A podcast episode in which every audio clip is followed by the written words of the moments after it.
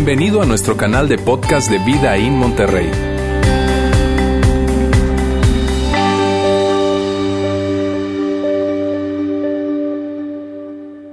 Muy buenos días, ¿cómo están? Bien, es un gusto estar con ustedes, saludarles hoy. Y miren, estamos en la tercera parte de nuestra serie Oraciones con Letras Rojas y una serie muy, pero muy interesante, muy padre. Y la realidad es que hemos estado hablando acerca de oraciones de Jesús. Hemos estado aprendiendo acerca de oraciones que Jesús hizo y cómo tú y yo podemos aprender a orar. Y por eso es que, que, mira, si tú no has tenido oportunidad de escuchar los mensajes anteriores, yo quiero pedirte que me encantaría que los escucharas y puedes hacerlo en nuestra página web que está acá vidainmty.org diagonal mensajes, para que todos nosotros estemos en la misma página. Porque la realidad es que cuando se trata de la oración, nuestra tendencia natural es que no oramos muy bien. A veces batallamos mucho para orar. No sé si te ha pasado a, ti, a mí sí, que a veces sentimos que nuestra oración como que ah, no está logrando lo que quiero, siento que algo le falta, no sé. Naturalmente no, no oramos muy bien. Y eso le pasó a los discípulos. Los discípulos fueron con Jesús y le dijeron, Señor, enséñanos a orar. Enséñanos a orar porque te hemos estado observando, te hemos estado viendo y definitivamente hay algo que no estamos haciendo bien cuando oramos. Así que por favor, enséñanos a orar. Y esto a mí me anima mucho. Porque como te decía, hay ocasiones en las que yo siento que, que, no estoy orando del todo bien. Y por eso esta serie me ha gustado mucho porque hemos estado aprendiendo acerca de oraciones de Jesús, qué era lo que él hacía. Y cuando vemos la vida de Jesús y vemos sus oraciones, nos damos cuenta que él tenía una vida de oración espectacular, increíble. Algo que, que, que él, él, tenía era que se conectaba con su Padre Celestial de una manera totalmente transparente, honesta. Y eso es algo que, que digo yo, oye, qué padre tener así una oración así, una vida de oración así. Y eso nos, nos debe animar a ti y a mí a, a querer aprender orar bien. Oraciones que, que, se, que podamos darnos cuenta que Dios escucha, que Dios se engancha, que Dios está involucrado con nosotros, que Dios responde. Oraciones que nos transforman. Porque en la vida de Jesús nos damos cuenta que, que la oración era un componente muy, pero muy importante. Que si hay algo que nos va a acercar a ti y a mí, que tengamos una relación más estrecha con Dios, eso sin duda es la oración. Y por eso es que tú y yo tenemos que aprender o debemos estar animados a aprender a orar bien. Y hemos estado viendo eso en las últimas semanas, oraciones que nos transformen incluso para que nuestra vida y nuestra vida de oración sea de tal forma que nosotros queramos eh, hacer la voluntad de Dios más que la nuestra. Y eso veíamos las, las semanas anteriores. Y hoy, esta semana, vamos a ver una oración que no hace nada de eso. No hace que nuestras oraciones sean ricas, que nuestras oraciones sean, sean este, oraciones que Dios escucha. Al contrario, hoy vamos a ver una oración mala, muy mala oración. Y vamos a estar hablando acerca de cómo no orar. El tipo de oración que, que, que, lejos de acercarte a Dios, de conectarte con Él, lo que hace es que logra lo contrario. Hace que te desconectes de Dios. Esa es la clase de oración por la cual tú, tú y yo debemos de pedirle a Dios, Dios, no permitas que yo ore de esta forma. No permitas que yo tenga una vida de oración así. Porque si lo hacemos, lo que va a estar ocurriendo es que nos vamos a desconectar de Dios y nos vamos a perder de lo más importante de la oración que es Dios mismo, una relación con Dios. Pero tú y yo, ¿sabes lo que he descubierto? Que en muchas ocasiones oramos de esa manera. Que en muchas ocasiones tú y yo oramos así. Y lo que quiero que hagamos es que en esta mañana, esta tarde ya, quiero que veamos un texto que se encuentra en el Evangelio de Lucas. Lucas fue un doctor, un historiador, que se dio la tarea de, de, recopilar la información de la vida de Jesús. Y él fue y buscó a testigos oculares, a testigos presenciales que vieron y estuvieron ahí cuando las cosas ocurrieron. Y él recopiló toda esa información e hizo una biografía de Jesús, de la vida de Jesús. Y ese fue Lucas. Y yo quiero que en, esa, en ese Evangelio, en ese texto de la historia de Jesús, veamos dos tipos de oraciones. Que veamos una enseñanza de Jesús, porque Él les habla a sus discípulos a través de una parábola y les está hablando a un tipo de personas. Y quiero que veamos qué es lo que Jesús dice acerca de esta oración que jamás tenemos que hacer. Entonces vamos a verla juntos. Dice así. Luego Jesús contó la siguiente historia a algunos. Y ahí puse en amarillo algunos. Y ya mira, de entrada que diga algunos, eso debe ser una excelente noticia para ti y para mí. Porque quiere decir que Jesús no le está hablando a todos. Jesús no está hablando a todas las personas, está hablando solamente a un tipo de persona. Le está hablando a algunos. Entonces quiero que veamos a qué tipo de personas es a las que le está hablando Jesús. Contó la siguiente historia a algunos que tenían mucha confianza en su propia rectitud y despreciaban a los demás. Y quizá cuando tú leas esto, cuando veamos todo el texto, puede ser que tú digas, mira, definitivamente hay cosas con las que yo me identifico. Yo puedo levantar la mano y decir, yo sí me identifico con eso. O quizá no, digas, no, para nada. Entonces aquí está hablando de dos tipos de personas. Una persona que confía y tiene mucha confianza en su propia rectitud. Una persona que, que eh, se siente recta y se siente que Dios la ve y dice, wow, no, de verdad, qué vida la tuya, ejemplar, ¿eh? De verdad que, dime, ¿qué puedo hacer por ti? Ellos se sentían con una confianza absoluta de que Dios los escuchaba y de que ellos estaban en una buena relación con Dios. A ese tipo de personas se está refiriendo. Y después habla de otro tipo de personas y dice que son los que desprecian a los demás, que son personas que, que se sienten que Dios los escucha porque ellos hacen cosas para Dios, se comportan de cierta forma y que entonces ellos, Dios tiene que escucharles. Y que son el tipo de personas que no solamente eso, sino que ellos se sienten superiores a los demás, que son orgullosos, que son personas que incluso podríamos catalogar de arrogantes, personas que, que tú las ves y dices tú, oye, ¿qué onda con esta persona? Porque son personas que probablemente tú conoces a alguien así, que creen que su manera es la manera. No existe otra manera más que la de ellos. Y basta con que tú les hables de política, les hables de religión, les hables de temas así medios álgidos, medios complicados, e inmediatamente salen y hasta te hacen bullying. Son el tipo de persona que te ven y te dicen, oye, ¿de verdad? ¿Tú crees que Dios escucha esa oración? ¿Tú crees que Dios escucha ese rezo? Estás equivocado, estás mal. Mira, déjame te enseño cómo es. Ese es el tipo de persona a la que Jesús se está refiriendo. Entonces quiero que juntos veamos la parábola completa. Son algunos, algunos versículos, está un poquito largo, pero es algo que nos va a traer mucha claridad acerca de qué es lo que nos quiere decir Jesús con respecto a esta oración. Dice así, dos hombres fueron al templo a orar. Uno era fariseo y el otro era un despreciado cobrador de impuestos. El fariseo de pie, apartado de los demás, hizo la siguiente oración. Te agradezco Dios, que no soy un pecador como todos los demás pues yo no engaño, no peco, no cometo adulterio y para nada soy como ese cobrador de impuestos. Ayuno dos veces a la semana y te doy el diezmo de mis ingresos. Continúa la historia. Y dice así, el cambio, el cobrador de impuestos se quedó a la distancia y ni siquiera se atrevía a levantar la mirada al cielo mientras oraba, sino que golpeó su pecho en señal de dolor mientras decía, oh Dios, ten compasión de mí, porque soy un pecador. Y mira cómo concluye esta enseñanza de Jesús. Dice, les digo que fue este pecador, el cobrador de impuestos, y no el fariseo, quien regresó a su casa justificado delante de Dios. Pues los que se exaltan a sí mismos serán humillados y los que se humillan serán exaltados. Y tú escuchas esta historia y tú dices, no, Qué bueno. Qué bueno que yo no soy como ese tipo. Qué bueno que yo no soy como esa clase de persona. Qué bueno que yo no soy como ese que, que le da gracias a Dios porque no es como el otro tipo, como el cobrador de impuestos. Tú y yo leemos esta historia y decimos, ¿sabes qué? Gracias a Dios yo no me comporto de esta manera. Y entonces es muy fácil que tú y yo pensemos que la enseñanza de Jesús se resume en que, fácil, hay que ser como el cobrador de impuestos no seamos como el fariseo. Jesús, ¿qué más? ¿Qué más me quieres enseñar? ¿Hay algo más?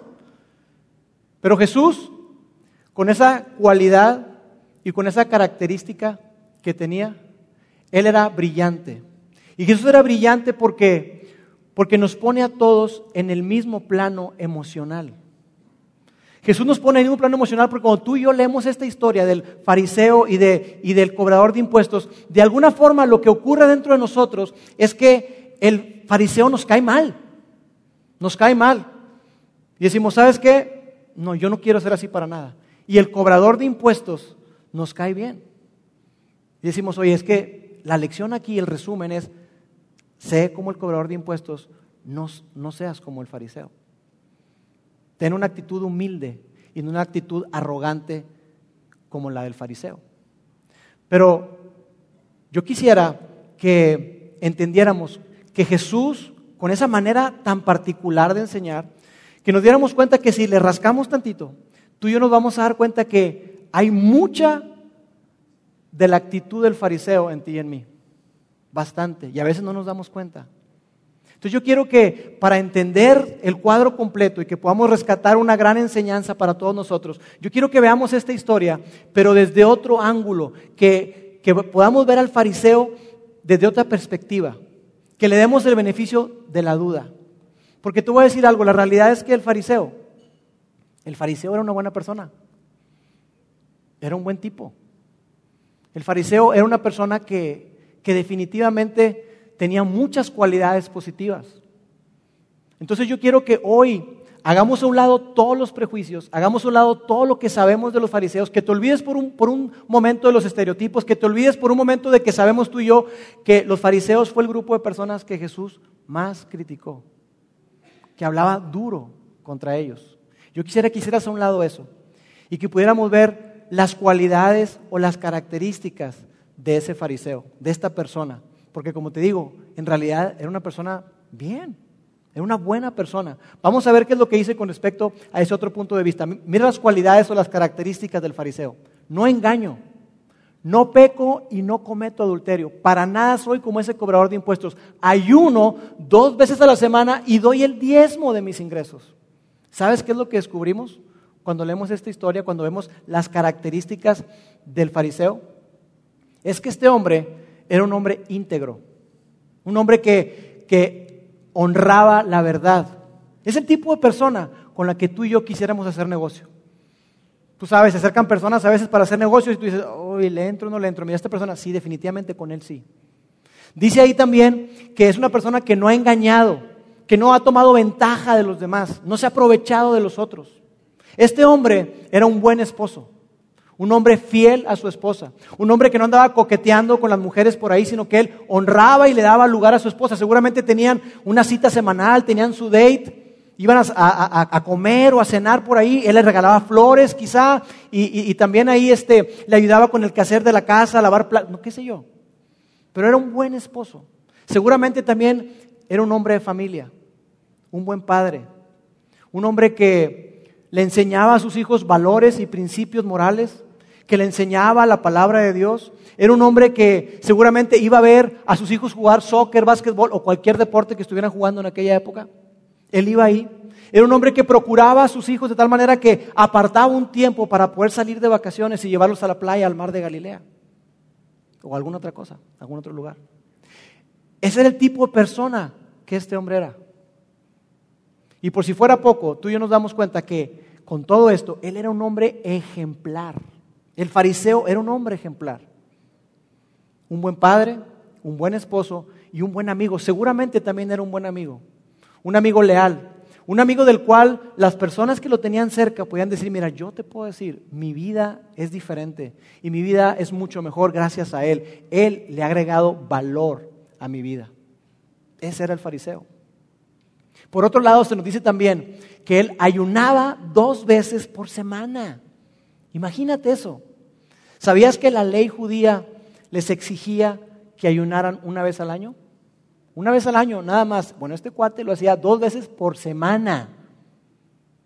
¡Wow! Impresionante. Imagínate llegar tú con una persona y que vamos tú y yo le preguntamos, oye, háblame un poquito acerca de tu vida espiritual, de, tus disciplinas privadas. ¿Qué haces tú para crecer en tu relación con Dios? Y que la persona te diga, bueno, pues mira, hago varias cosas. De entrada, yo ayuno dos veces por semana.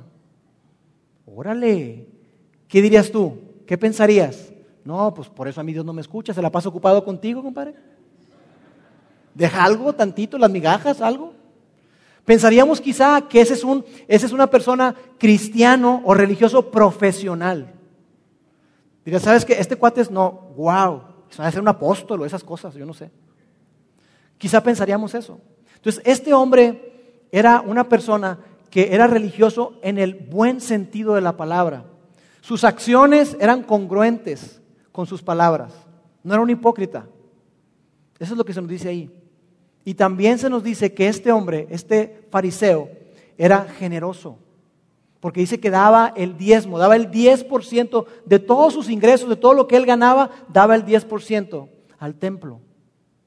Eso nos habla de una persona que entendía y había cambiado su mentalidad, su perspectiva de ser dueño a ser mayordomo, a ser administrador. Entonces, esta persona es una persona sumamente generosa. Y es una persona con la cual tú quieres tener cerca, definitivamente. Ese era el fariseo. Entonces, démosle todo, toda la duda, démosle todo el crédito al fariseo. Y no lo, no lo desacreditemos, no, no, no, ah, ya entendí, es sé como el cobrador de impuestos, no seas como el fariseo. No, espérate. Vamos a ver el cuadro completo. Ahora, ¿cómo era el cobrador de impuestos?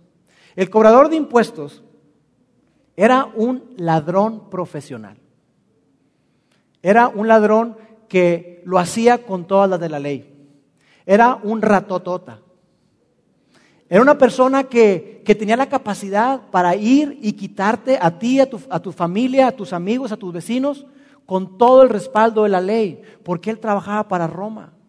Y por eso mismo, como trabajaba para los romanos, era visto como un traidor, era visto como escoria, como basura, como lo peor. Por eso hablamos y hemos dicho aquí que, que Jesús se refería a que había pecadores y cobradores de impuestos. era lo peor. Era el tipo de persona que si los romanos estaban buscando a una persona, oye, ¿dónde podré conseguir a, este fulano, sutano, perengano? Es que no lo veo por ningún lado. Aquí en los registros, no, no, vente, yo te llevo. Y él lo llevaba y le, señalaba, mira, ahí está, en esa taberna que está ahí, ahí lo vas a encontrar. Entonces, nadie quería al cobrador de impuestos, nadie. Era la persona que, que vivía a costa de los demás y hacía unas megapachangas, unas megafiestas, alcohol, mujeres, la mejor comida y todo eso con el dinero de otros. Porque cuando él cobraba los impuestos, si, si la cuota era el 10%, él cobraba el 20% y se quedaba con el 10%. O cobraba el 15% y se quedaba con el 5%. Entonces, era una persona que se había enriquecido a costa de otros. Y tú y yo quizá hemos vivido eso de alguna manera, porque conocemos algunos servidores públicos que hacen eso. Y yo no estoy diciendo que los servidores públicos sean ratas, no, no. Pero sabemos que hay algunas personas que se han aprovechado de eso. Y tú y yo nos, algo sucede dentro de nosotros. ¿Estarás de acuerdo conmigo? Cuando tú ves personas que, están en, viajan en jet privado, van a lugares que dices tú, ¿cuándo? ¿Para que una conferencia de qué? Tiran la casa por la ventana. Y, y dices tú, oye, lujos que como dicen por ahí, ni Obama. ¿Qué onda? Eh, algo sucede dentro de nosotros. Decimos, eso no está bien, para nada. Y te cae mal ese tipo de personas. Bueno, ese era el cobrador de impuestos. Ese tipo de persona es el cobrador de impuestos. Entonces, viendo estas dos personas y las ponemos una al lado de la otra, la pregunta es, ¿a quién debía Dios escuchar? ¿A una persona íntegra, fiel, buen esposo, buen padre, buen amigo, que cumplía con sus obligaciones? ¿O a un mujeriego, borracho, ladrón? ¿A quién crees tú que Dios debería escuchar? ¿No es cierto que cuando ponemos todo el cuadro, nuestra inclinación natural es decir, no, pues al fariseo, ¿no? Porque pues tenía mucho más méritos. El cobrador de impuestos, no. No, yo creo que no, no, no debía escucharlo a él. Entonces, el asunto está en por qué en esta parábola vemos que Jesús dice que, que no escuchó al fariseo y sí escuchó al cobrador de impuestos. ¿Dónde está? ¿Qué, ¿Qué fue lo que Dios vio que no le gustó? ¿Dónde está el meollo, el centro del asunto? ¿De qué se trata? Y es que tú y yo en esta parábola vamos a descubrir algo y lo vamos a colocar acá en pantalla. Y es que Dios está más interesado en tu corazón que en tu oración. Dios está mucho más interesado en tu corazón y el mío, en la actitud de nuestro corazón que en nuestra oración. Porque no fueron las palabras del fariseo. No fue que estuviera echando mentiras. Que, eso no es cierto. Él no ayuna, él no da, él no es un buen padre, él no es fiel. No, todo eso era cierto. Pero el problema principal del fariseo se encontraba en su corazón.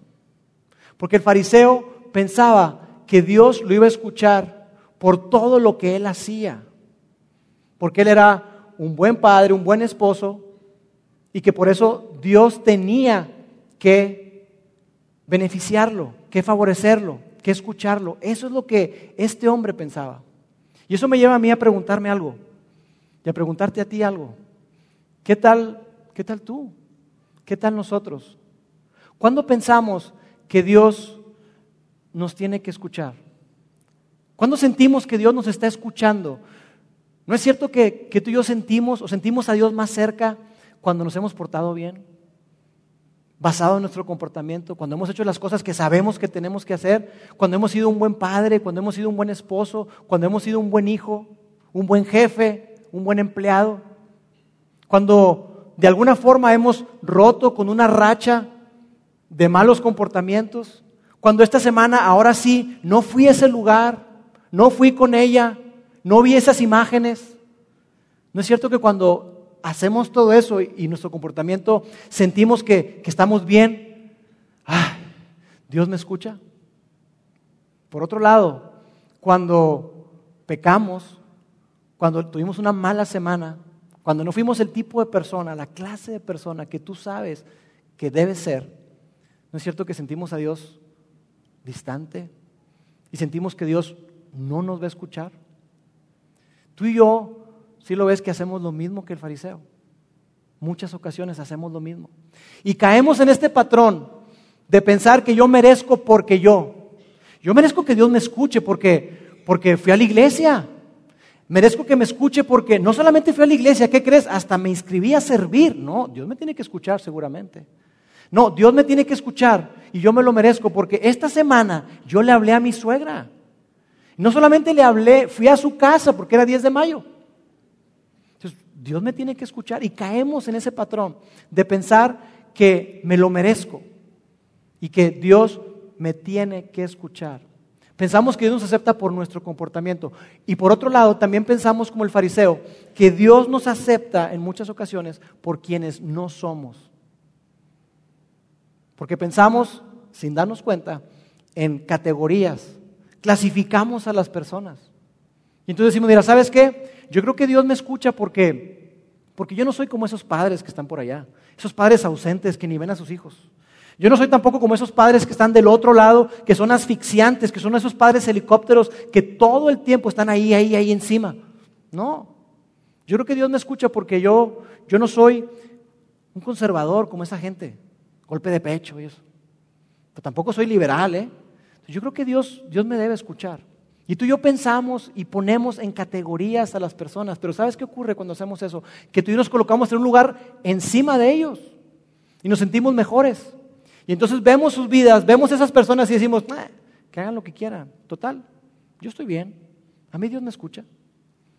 Y caemos en ese juego de pensarnos mejores que otras personas y tener un muy alto concepto de nosotros mismos y despreciamos a las demás personas. Y lo hacemos, te decía, con categorías. Y hablamos de, no, pues los solteros, pues, ¿qué puedes esperar? Estás soltero. No, los casados, sí, es que te casas y híjole. O no, los divorciados, no, pues esa gente. O los quedados, o los católicos, o los protestantes, o qué sé yo. Pero tú y yo muchas veces hacemos a un lado a la gente por su raza, por su nacionalidad, por su idioma, por sus raíces. Pero el punto es que tú y yo a veces sin darnos cuenta, caemos en lo mismo.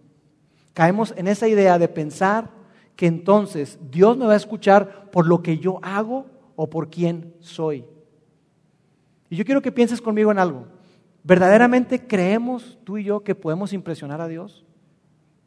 Porque yo quiero que imagines, imagínate que, que, llegamos delante de Dios, que llega este fariseo delante de Dios, ante el creador del mundo, ante el creador del universo que sostiene el mundo en sus manos que es tan grande que nada lo puede contener, pero a la vez es tan personal que conoce todo acerca de ti y de mí.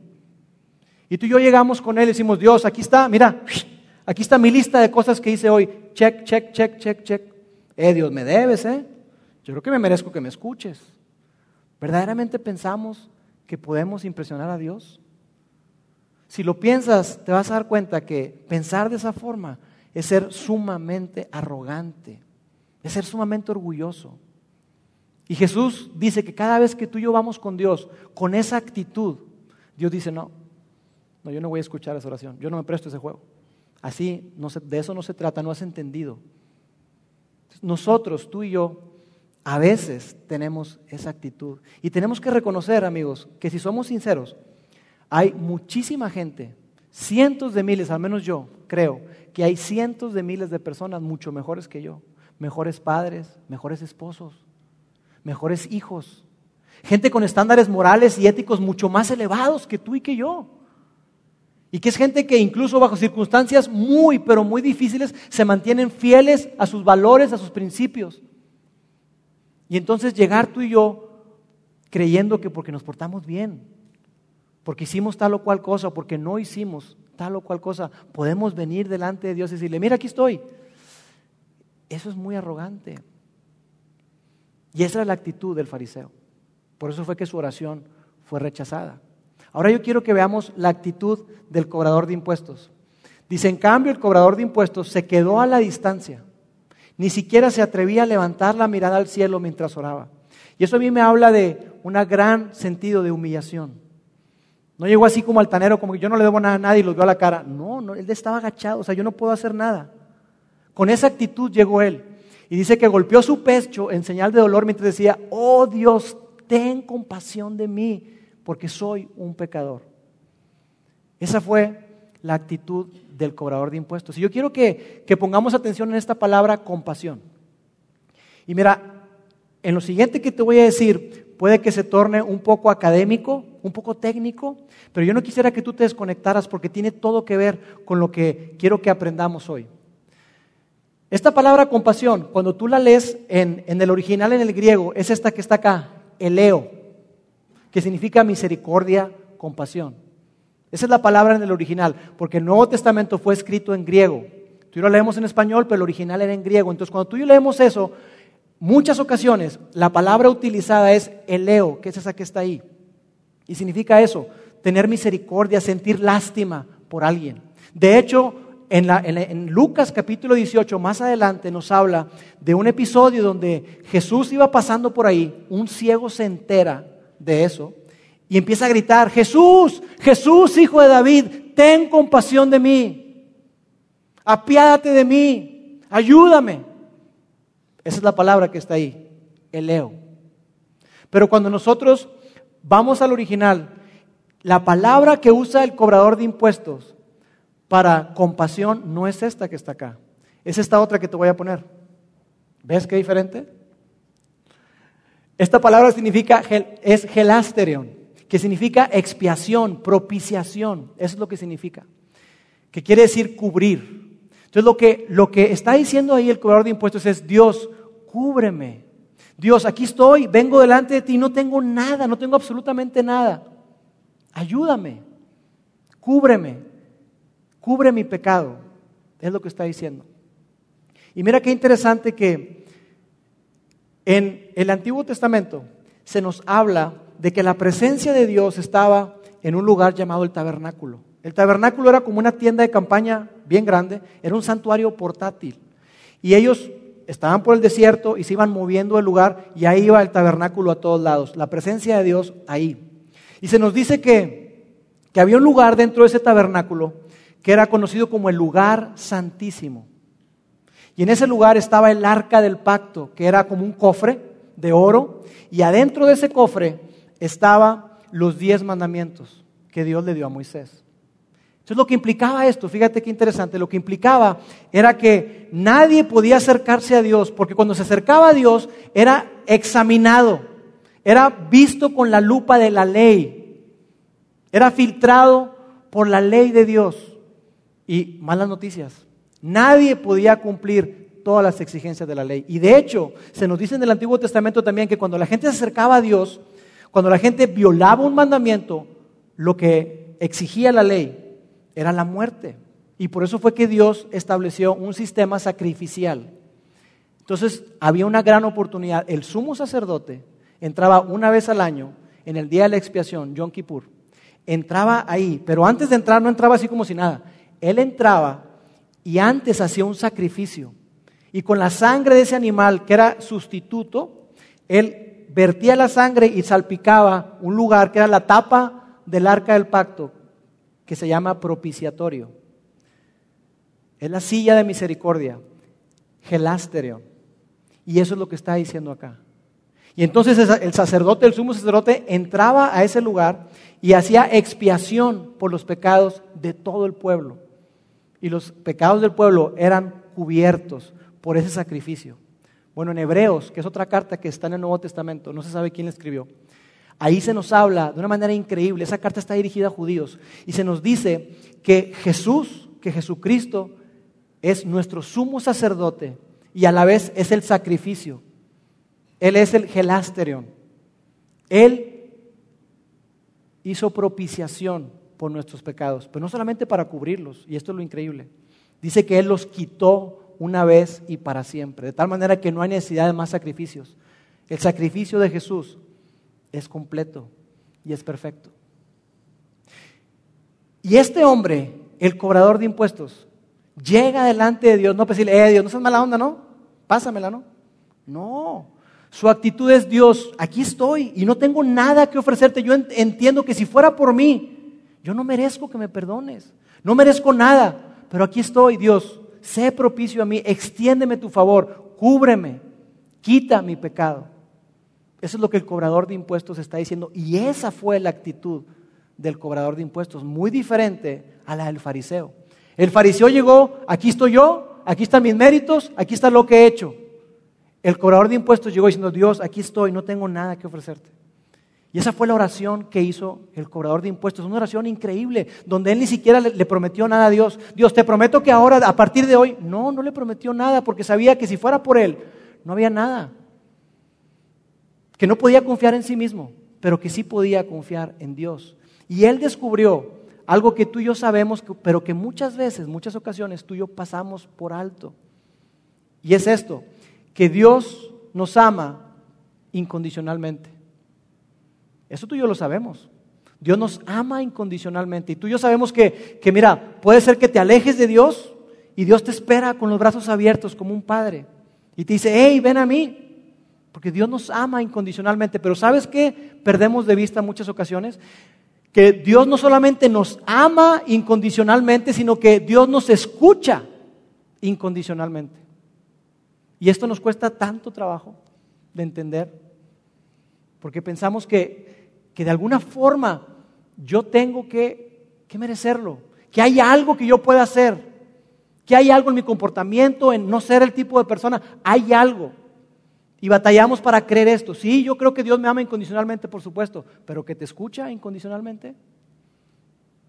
Y te lo voy a probar con un ejercicio. Quiero que imagines por un momento que ahí está ese cobrador de impuestos. Y llega delante de Dios y se golpea el pecho y todo. Dios, sea propicio a mí. Dios, ten compasión de mí, ten misericordia de mí. Sale de ahí, del templo, y se va. Y esa semana no cambia nada su comportamiento. Sigue acostándose con un montón de mujeres, tira la casa por la ventana, las megapachangas con el dinero de los demás, eh, se emborracha, orgías, lo que te puedas imaginar. Y ahí está ese cobrador. No cambió nada. Y llega la siguiente semana y otra vez agachado, dice, Dios, ten compasión de mí. ¿Tú crees que Dios escuche su oración? ¿No es cierto que pensamos, no, claro que no, ¿cómo le va a escuchar? No, si ni siquiera se esforzó, no hizo nada. No, tienes que esforzarte para que Dios te dé su gracia. ¿Sí? Bueno, vamos a, a dar el beneficio de la duda. Vamos a decir que esta semana sí se esforzó. Y entonces ahí está el cobrador de impuestos y le echa un chorro de ganas y ahí está. Y, y, ahora no se emborrachó. Esta semana no se emborrachó. Esta semana no se acostó con tantas mujeres. La fiesta estuvo más tranquila. Ya no contrató banda, fue DJ.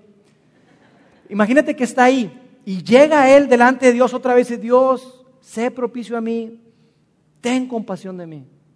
¿Tú crees que ahora sí lo escuche Dios? Pues sí, ¿no? Porque le echó ganas. Se esforzó al menos. Pero lo que descubrimos es que no es así.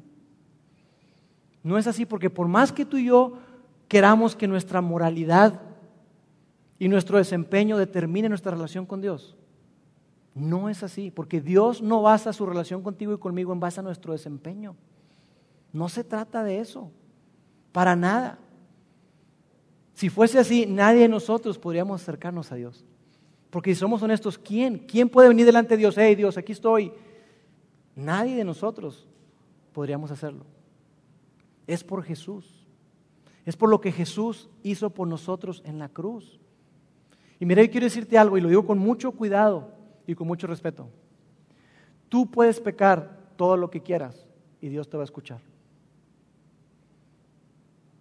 Ahora, yo no estoy diciendo que peques. No, dale. No, no, no. No me malinterpreten, para nada estoy diciendo eso. ¿Por qué? Porque pecar es algo destructivo. Destruye tu vida, destruye tu familia, destruye a quienes más amas. Pecar destruye tus relaciones, destruye tus finanzas, destruye y hace que te pierdas el plan de Dios para tu vida. Entonces yo para nada estoy recomendando eso, para nada, porque yo quiero que entiendas, siempre, siempre, siempre habrá consecuencias cuando tú y yo caminamos lejos de la voluntad de Dios, siempre. No hay nadie que diga, no, yo no, yo me libré. No, tarde o temprano tú vas a cosechar todo eso. Y Dios nos ama tanto que dice, hey, mira, esta es la forma que yo quiero que tú vivas. Pero aún con eso, tú puedes regresar a Dios y Dios te ama incondicionalmente y Dios te escucha incondicionalmente, porque se trata de Jesús, de lo que Él hizo por ti y por mí en la cruz. Pero tú y yo nos encanta querer agregarle a la gracia de Dios. Queremos echarle este, la, las cereza del pastel. No, no necesita nada, porque Jesús estando en la cruz dijo, consumado es, todo está pagado, todo está finiquitado, no hay que agregarle nada. Porque amigos, no se trata de lo que tú y yo hagamos. Se trata de lo que Jesús ya hizo. No se trata de quiénes somos, se trata de quién es Él. Por eso es que tú y yo podemos acercarnos con toda confianza delante de Dios. Pero nos da miedo. ¿Sabes por qué? Porque nos encanta tener el control. Y pensamos que si de alguna manera yo tengo algo con qué negociar con Dios, entonces sí, le voy a hacer manita de puerco. Pero no hay nada que Dios necesite de ti, de mí, nada, absolutamente nada. Cuando tú y yo vamos delante de Dios, la oración ya no es oración. Cuando vamos delante de Dios con esa actitud de restregarle en la cara todo lo que hemos hecho, la oración ya no es oración, es manipulación. Es como querer sobornar a Dios. Y Dios no se presta a ese juego. Dios dice, no, no, no, espérame, yo así no juego. Yo no me voy a prestar a eso. Pero cuando tú y yo entendemos que Jesús fue el sacrificio completo y perfecto de Dios, cuando lo vemos como nuestra expiación, el que cubre y borra y quita nuestros pecados, entonces sí, tú y yo, el miedo se va y tenemos toda libertad para entrar delante de su presencia. Y mire, yo quiero terminar con una pequeña historia que ilustra de alguna forma eso. Y es la historia de un padre y un hijo que estaban en Londres viendo el desfile de los soldados estos de Gales que traen sus sacos rojos muy bonitos, su sombrero negro alto. Y estaban en el lobby de un hotel en el segundo piso y estaban viendo el desfile desde un vitral con diferentes cristales de colores. El padre está viéndolo ahí, el papá, desde un cristal eh, transparente y él podía ver el desfile perfectamente bien, pero el niño estaba más bajito y él quedó viéndolo desde un cristal rojo. Y cuando está viendo el desfile, el niño sorprendido le dice papá, papá, papá, ¿ya viste los sacos de esos soldados? Son blancos resplandecientes. Y el papá le dice, no, mijito, son rojos. Papá, son blancos, mira. El papá se agacha y ve a través del cristal rojo y ve que efectivamente los sacos de esos soldados se veían blancos resplandecientes. La ilustración es que así te ve Dios a ti y a mí. Así nos ve porque nos ve a través de Jesús, del filtro de Jesús. Antes era la ley y nadie podía cumplir con la ley, pero ahora Dios nos ve a través de aquel que cumplió con toda la ley y con la sangre de Jesús. Y nos vemos blancos y sin mancha delante de Él. Y no es por lo que hacemos, es por lo que Él ya hizo por nosotros. Y por eso tú y yo podemos acercarnos con toda confianza a Dios. Y es por eso, amigos, que oramos en el nombre de Jesús. No es una receta, no es una fórmula. Es porque nosotros vamos reconociendo que si nos acercamos a Dios, no es por nuestros méritos, es todo por los méritos de Jesús. Y entendemos esto, que la oración no depende de mi mérito, sino de su misericordia. Cada vez que tú y yo vamos delante de Dios, podemos tener esa confianza absoluta de que Dios nos escucha, porque no depende de ti y de mí. Y qué bueno, es una excelente noticia, que no depende de ti y de mí, depende de Él que Él ya cumplió por todos nuestros pecados. Él pagó el precio que era necesario. Es una excelente noticia. Así que hoy, cuando vayas a orar por los alimentos, hoy cuando vayas a acostar a tus hijos y ores con ellos, recuerda Y siempre ten presente que se trata de Él, que la oración es respondida por su misericordia, por su mérito y no por los tuyos. Que cada vez que oremos nos recordemos que todo, absolutamente todo, lo debemos a Jesús. ¿Está bien? Permíteme orar. Dios, te doy gracias porque hoy podemos ver a través de, esta, de este contraste de oraciones que se trata de ti, Dios, que se trata de lo que tú has hecho, se trata de tu favor, de tu misericordia, se trata de lo que tú hiciste en la cruz por nosotros. Gracias Jesús. Gracias porque podemos tener toda la confianza y la libertad de acercarnos contigo sabiendo que tú nos escuchas, porque no depende de nosotros. Y es por eso que hoy en esta hora oramos en el nombre de Jesús. Amén. Gracias por haber escuchado este podcast de Vida en Monterrey. Si deseas escuchar estos mensajes en vivo, te invitamos a que nos acompañes todos los domingos a nuestro auditorio. Para más información sobre nuestra ubicación y horarios, entra a vidainmty.org o síguenos en nuestras redes sociales como Facebook, Twitter e Instagram. Nos vemos la próxima semana.